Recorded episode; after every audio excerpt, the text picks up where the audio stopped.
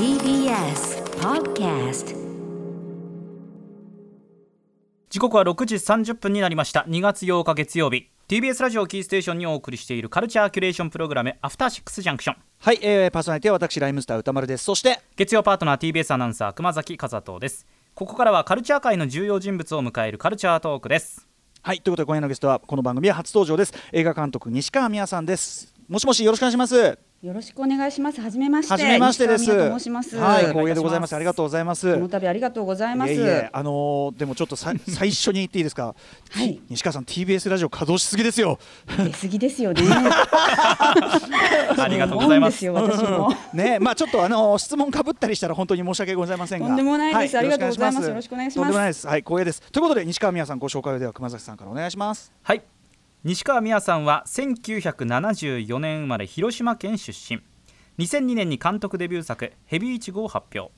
2006年の小田切丈さん香川照之さん主演の「揺れる」は第59回カンヌ国際映画祭監督週間に正式出品されます。その後も「ディアドクター」「夢売る二人」「長い言い訳」など話題作を手掛け続けていらっしゃいます。また小説やエッセイも多数執筆。小説「昨日の神様」と小説「長い言い訳」は直木賞候補となるなど映画小説ともに高い評価を受けています。はい。ということでそんな西川美也監督本日はどんなお話を聞かせていただけるんでしょうか？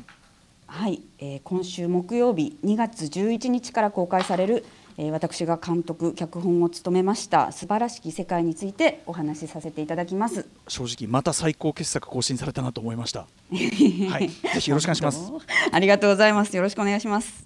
After Six Junction. ここからはカルチャートーク今夜のゲストは映画監督の西川美也さんです改めましてよろしくお願いしますよろしくお願いします。はい、ということで今夜は西川美也さん監督脚本を手掛けられた最新作「素晴らしき世界」が今週木曜日2月11日から公開されるということで、えー短い時間ですがぜひこの素晴らしき世界についてあの僕なりにちょっと伺いたいこともあるのでよろしくお願いします。はい、お願いしますよろしくお願いします。というわけで、えーまずどんな映画なの？これ僕が読むのかな？僕の紹介でいいんですかね？行ってみましょう。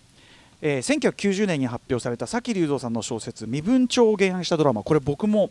あの読んだことなかったこのタイミングでずっとあの絶版だったのが Kindle とかではね今読めるようになって、はい。ね、あのあれですもんね古本で西川さんもはいゲットされたんですもんね。歌丸さんご存知でしたか？あのね知らなかったんです。これこのタイミングであのあ読んだことなかったと思ってで Kindle で読めるようになってたんで拝読しましたという。ね。はい。はい。えー身分帳を原案としたドラマでございます。殺人を犯し13年の刑期を終えた三上は社会から取り残されつつも自立を目指しあがいていた。そんな三上の姿をドキュメンタリーにしようとテレビディレクターとプロデューサーが近づく。三上は生き別れた母親を探すことを条件に取材を受けるのだがということで、えー出演は元殺人犯の男三上役これ役所広司さんでございます、えー三上に密着するテレビディレクター角田役の中野大河さん中野大河恐るべしでしたね、えー、角田と一緒に三上の生活を追うプロデューサー吉沢役の長澤まさみさん、えー、出所した三上を支える弁護士庄司役の橋爪功など、えー豪華キャストが集結ということでございます。ということで改めてちょっとね、短い時間ですがお話伺いたいんですけど、まあこれちょっと皆さん聞かれると思いますけど初原作もの初なんですよね？そうなんですよ。初めてなんです。ここに来てこの原作ものを踏み切られたのはなぜでしょうか、あのさきさんが亡くなった新聞記事にその身分帳っていうね小説があるんだっていうことが書かれていて、それがきっかけだったんですけど、うん。あの歌丸さんもお読みになってなかったとおっしゃってましたけど、ええはい。私も知らなくって、うんうん。ただあの復習するは我にありはい。なんかが好きだったもんですからええね、あこの機に読んでみようと思ったら、まあ、ものすごく面白かったんですよ、この小説が。はいはいはい。でこんな小説がもう絶版になって誰も読んでないなんてすごくもったいないなと思って、うんうんそれがね、まあ、まず最初のモチベーションになったんですよね。はいなるほど。もう一回映画にしたら多くの人が読まれるかなと思いましたね。この映画で映画これちょっと話が複雑なんだけど、映画の役上これ三上となってて小説は別の名前なんだけど、実は、はい。あのあれですもんねあの西川さんがお調べになったら、はい。本当の名前三上だっていうことが分かってそっちの名前を使われてるんですよね実は。だからこっちのが本当の名前っていうかこのモデルになっ本た人物の。名なんじゃないかということなんですけどね。新聞記事をねいろいろその実際のモデルがいたので、はい。そのそのモデルが起こした事件を新聞でずっとこう調べてたんですよね、ええ。そしたら国立国会図書館で、うんうん。この事件じゃないかなっていう小さな記事が出てきて、はい。そこに本名が書かれてたんですよ。でまああの30年前より前にあの書かれた小説でしたから、はい。それをこう現代に書き換えるっていうので随分こう、うん。バックグラウンドも違うし、はい。い、ろんなこう人格的にも私がこう作り変えてる部分もあるので、うんうん。じゃあまあ映画用に新しく生まれ変わったキャラクターとして、まあ、三上正夫っていうね、うんその本新聞記事にあったはい。本名の方を使わせていただきました。こうご自身で調査されていく中で僕がすごい印象的だったのは、これちょっと作品の制作プロセスの話になっちゃうけど、あのはいは劇中にも出てくるその身元引受人になってくれるその弁護士の方のそのご夫婦の奥様の方が、あのギリご存命でそうだったんです、お会いはしたんだけどその身分帳のその原作じゃあもう一回読んでみるわって渡したら直後にもうお亡くなりになってしまうなんとか。ですよね。要は調査のその手の先を少しずつすり抜けていくようなプロセスを経られてたわけですよね。そうなんですよね。もともと身寄りのない人で、うん。最初は戸籍もないような人物だったので、あの刑務所から出てきてあの面倒を見たのは咲さんでしたし、うん。本当にあの数えるだけの人が彼を囲んでいたので、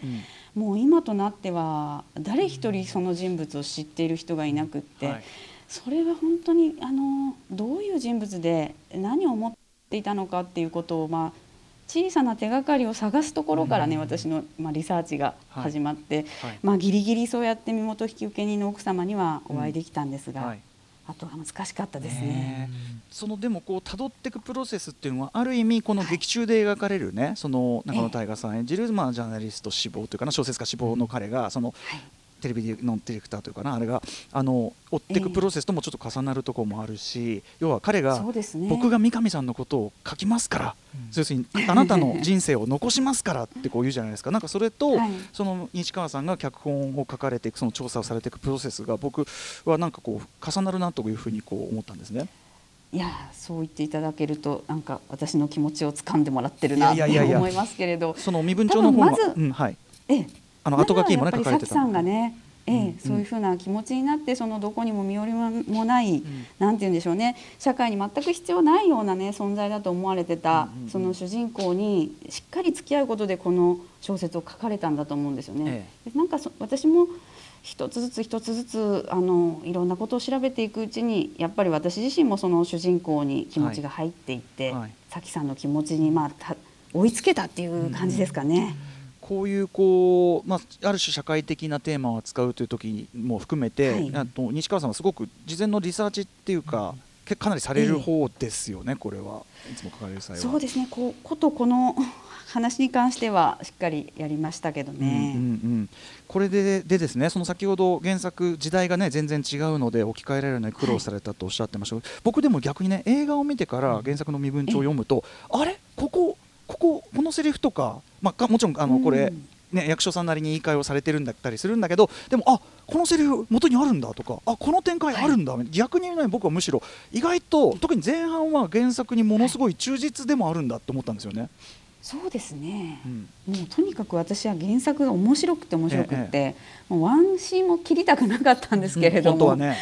はい、だからあのなんて言うんでしょう自分がずっとオリジナルで書いてきた分逆にあの人が書いたセリフがすごいきらめいて見えて、うんうんうんあのさきさんが書かれたいいセリフっていうのもそのまんまたくさん採用してますね。はい、これでも置き換えられた部分とそうじゃない部分があるとしてその,、はい。そのまま置き換えられなかった部分っていうのがそのままある意味この現代の我々の社会が生きる社会っていうのを、そこが逆逆にこう浮き彫りになる気もするんですけど置き換えられなかったところってどこですか？置き換えられなかったところずえつまり、えっとそのまんまそのまんまできなかったところね。はい、うん。そのまんまにはできなかったところ、はい。あまあ大きいところで言うとうんその途中でやっぱり現実社会になかなか馴染めなくって、え昔のねヤクザヤクザの兄弟分のところにえはい、身を寄せに行くんですよね。今回も一応その展開ありますけども、映画にも、はい。うんそれがねそこから先に九州のその仲間の生活っていうのが見えてくるんですけれども原作が書かれた時はまだ、うん、昭和の終わりですから、はいはい。そういういわゆる、まあ、暴力団みたいうんうなん。組織もね、はい。たくさん数もいましたし、うんうん。社会で暗躍してたと思うんですけれど、ええ。今もう本当にいわゆるあの、暴力団の人ヤクザの人っていうのはもううんうん。生きられなくなっちゃってるんですよね、ええ。締め出しにあっちゃって、うんうんそういう変化っていうのはやっぱりこういろんなこと調べてる間に見えてきたので、はい。その身を寄せる側も逆にもう立ち行かなくなってるっていうようなところはあの私なりにアレンジさせていただきました。よりそれによってねその今回の映画では三上さんの行き場が、はい。要はああ結局そこにも、それは行っちゃうよね。こんなに居場所なかったらそれは受け皿作るよっつったら行っちゃうよねって言ったらそっちはそっちでっていう なんかよりこう緩めなさが際立ってましたね、今回の方がそこはだから、そうですね、うんある意味ね。うんそれは本当にうん。ちょっと原案の時代よりもうん。さらに行き場のなさっていうのはうんあるかもしれませんね。でもそういう中でですねそのやっぱり三上という人物これも西川さんの作品すべてそうだとも言えるんだけどやっぱこうだと僕の言い方で言うと、こうだと思ってた人があれ？実は思ってた感じの人じゃないのかな？みたいなものがふっとこう浮き上がってきて、うわ怖っ！とかいろんなものが見えてきたり、ゾッとしたりとかいろんなことあったりするんですけどやっぱそこで役所広司さんというこの、まあ、言わずもがな凄まじいこう役者さんが。まあ本当に一本気でまっすぐな男で、まあ、誰もが応援したくなるようなかチャーミングさもある。でも、はい。いやちょっとこの人いややっぱり怖いかもとかあと、ええ。ななんでそんな急に激してしまうの？みたいなそのなんかこう、うん。あれこの人わからないみたいなこの絶妙さってやっぱ役所さんのそのキャストというかね役所さんの演じ方っていうのは、これは西川さんから見ていかがでしたか、いやーこれはねうまく喋れないんですよ役者さんってすごすぎて。すごすぎて。いやこれなんかね想定の上を来るね。想定の上を来る感じがありますか、あのねなんかこうこっちのそう予想を裏切るようなことを逆にされないんですよね。すべてはなんかシナリオに書いていた通りといえば通りなんですけれども、えなんだろうもううーん私が書いた人物とか佐木さんが描いた人物というよりもえはい。本当にカメラの前うに、ん。その実在の人物が息づいてるっていう感覚なんですよね。だからそれを私たちはただ撮らせてもらってるっていう雰囲気もあるんですよ。だかだけどどこからそういうふうにスイッチされるのかっていうのが全然見えづらくって、はい。なんか役作りをされてる様子もすごく見えづらいですしいわゆるカメレオン役者みたいなことでもないですもんね。そことも違うんですよね。これは面白いな。なんだかその境界線のなさっていうのが怖いところですし、あのもちろんすごく普段穏やかで優しい方なんだけれども、はい。なんか本当は役所さんの根っこの根っこにあれぐらいの怒りとか狂気みたいなのが、もしかしたらあるのかもしれないなって思わせるなんかそういう底知れないうんうん。怖さがありますね。あのーえっと、小学館からこのこのこの度その西川さんが出された「スクリーンが待っている」ってこれずっと連載ですね、あのまさに今回の映画を作ってる最中の連載まとめられた本でこれがまためちゃめちゃ面白かったんですけどそこで役所さんがそのうんシナリオに対してこうええ一本当にこう一一言一言それこそ手にオファーとかそういうレベルでこれはこうしていいですかとかやるくだりがありますよね。これのなんていうかそな。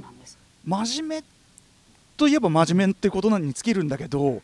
なんかこの、そういうアプローチの役者さんってそんないないですよね多分ね。私は初めてですね、そういうことをクランクイン前に確認なさる人は、逆に言えばその確認が終わったらもうは入っちゃってるっていうかことなんですかね。一。切ないです現場で、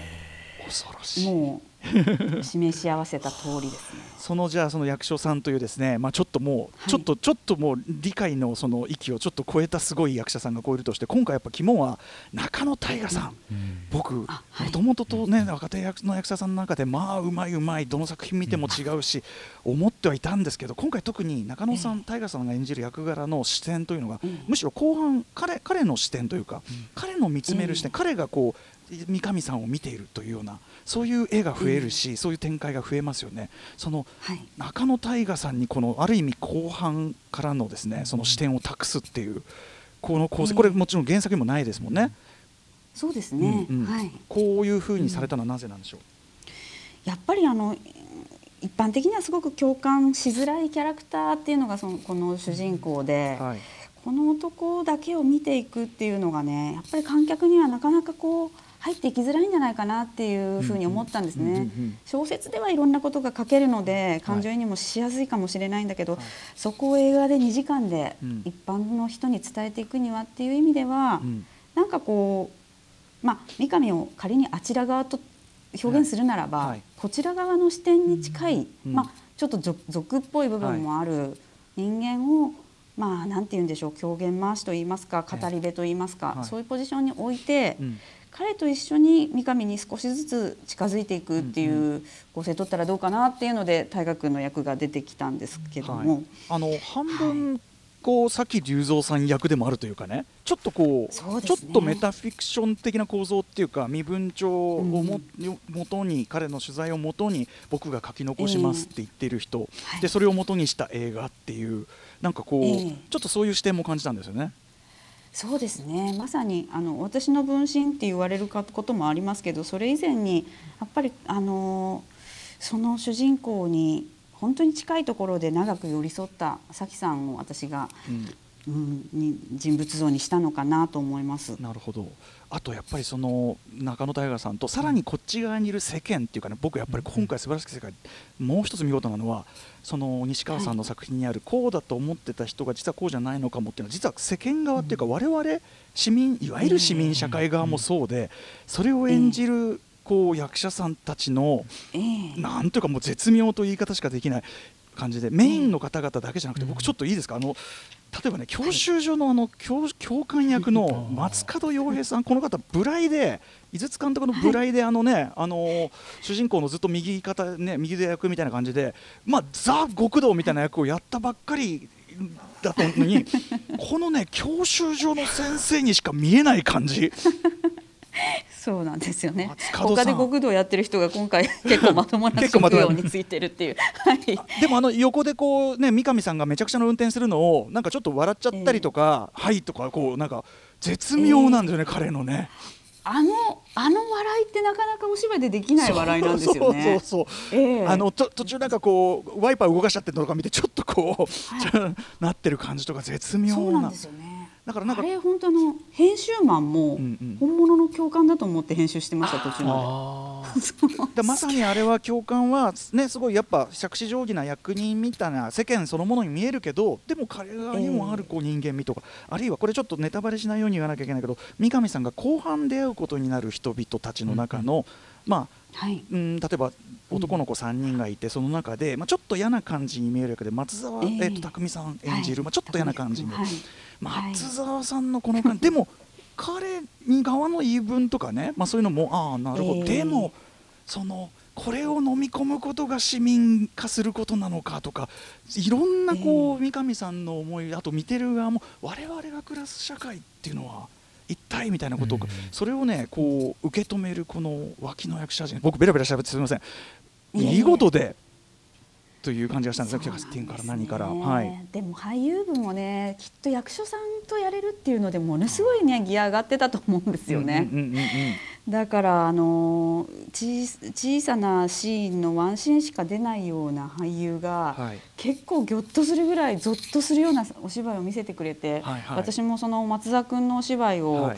リハーサル、まあ、あの撮影前日の、まあ、ええ。段取りって言いますけど、一番最初のテストで見た時点でですね、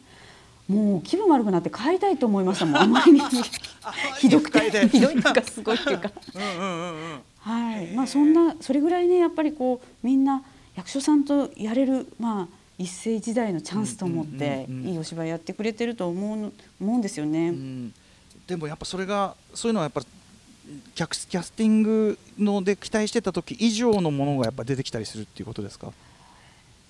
そうですね。だからあのすごく細かくオーディションさせていただきましたし、うんうんこっちの役では合わなかったけどこっちの役があるんじゃないかっていうふうにあの、若い俳優さんたちもたくさん今回あの参加していただいて、うん。なかなかこ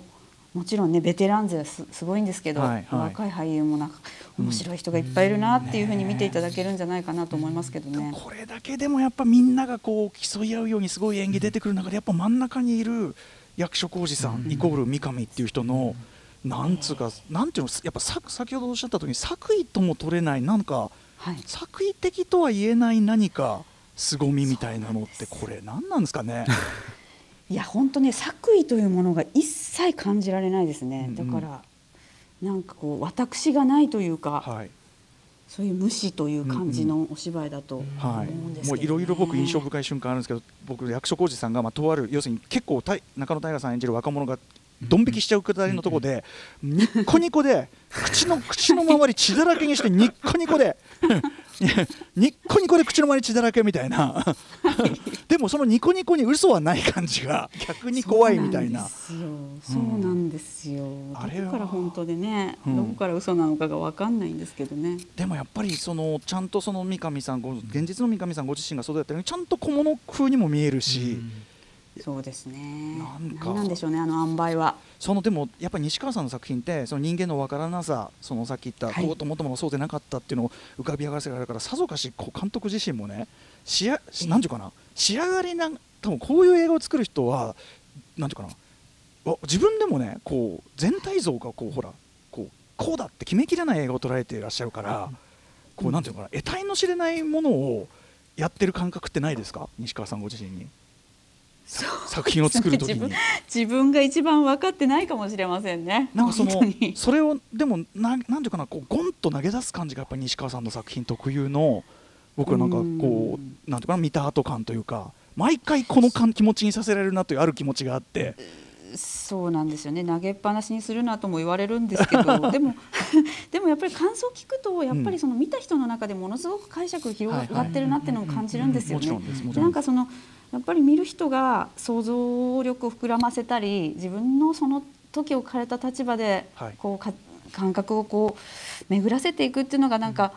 面白い映画のあり方かなと私自身も思いながら育ってきたので。うんまあそういう時間になる映画もあっていいかなとは思ってますけど、間違いなく三上さん的な人物と現実であった時にちょっと考え方に何かあれはね、うん。出るはずですもんね。そうですね、うん。そうですね。はいすいませんちょっとねベラベラと。ダメだ。いやいやいや。話しすぎちゃったね。いやいやいやいや。あにの、うん。本当にいい言葉でご紹介いただいてありがとうございます。とんでもないです。あの熊崎君の質問とかも用意してもらってごめんごめん。全然全然 はい、あっという間お時間来てしまう。ちょっとまず先にえっ、と映画の情報を、情報をおはい。伝えさせてください、今週木曜日2月11日からゲストの西川美和さん監督脚本そして役所広司さん主演の素晴らしき世界が全国の映画館で公開されます。さらに本も執筆されたと伺っておりますが。先ほどそうなんですよ、さっきご紹介いただいたんですけれどあの撮影に至るまでの映画を本当にあのさ作っていく過程をですね細かく細かく書いたはい。エッセイが出ております「スクリーンが待っている」というタイトルなんですけれどももしよかったら、まあ、あのどうやって映画って作るのかなと思って見てくださる方ぜひはい。お手に取って読んでいただければと思います。これあの序盤に出てくるちょっと今回このパートは新しい人にしませんかみたいなあのうん人事のくだりとか結構例えばええ。ライブスタッフとかそういう僕らの音楽周りでもある話なんで、ええ。うわーっと思いながら、そう、はいそうなんです読しましたね。ね。いろんなお仕事の方がね、うん。いやあのこの本めちゃめちゃ面白かったですスクリーンが待ってそして何よりす。素晴らしき世界素晴らしかったちょっとお時間あの足りなくなってしまいましたがまたぜひちょっとお話伺わせてくださいありがとうございます。はい、えー、このゲストは映画監督西川美也さんでしたありがとうございましたありがとうございますどうもありがとうございました。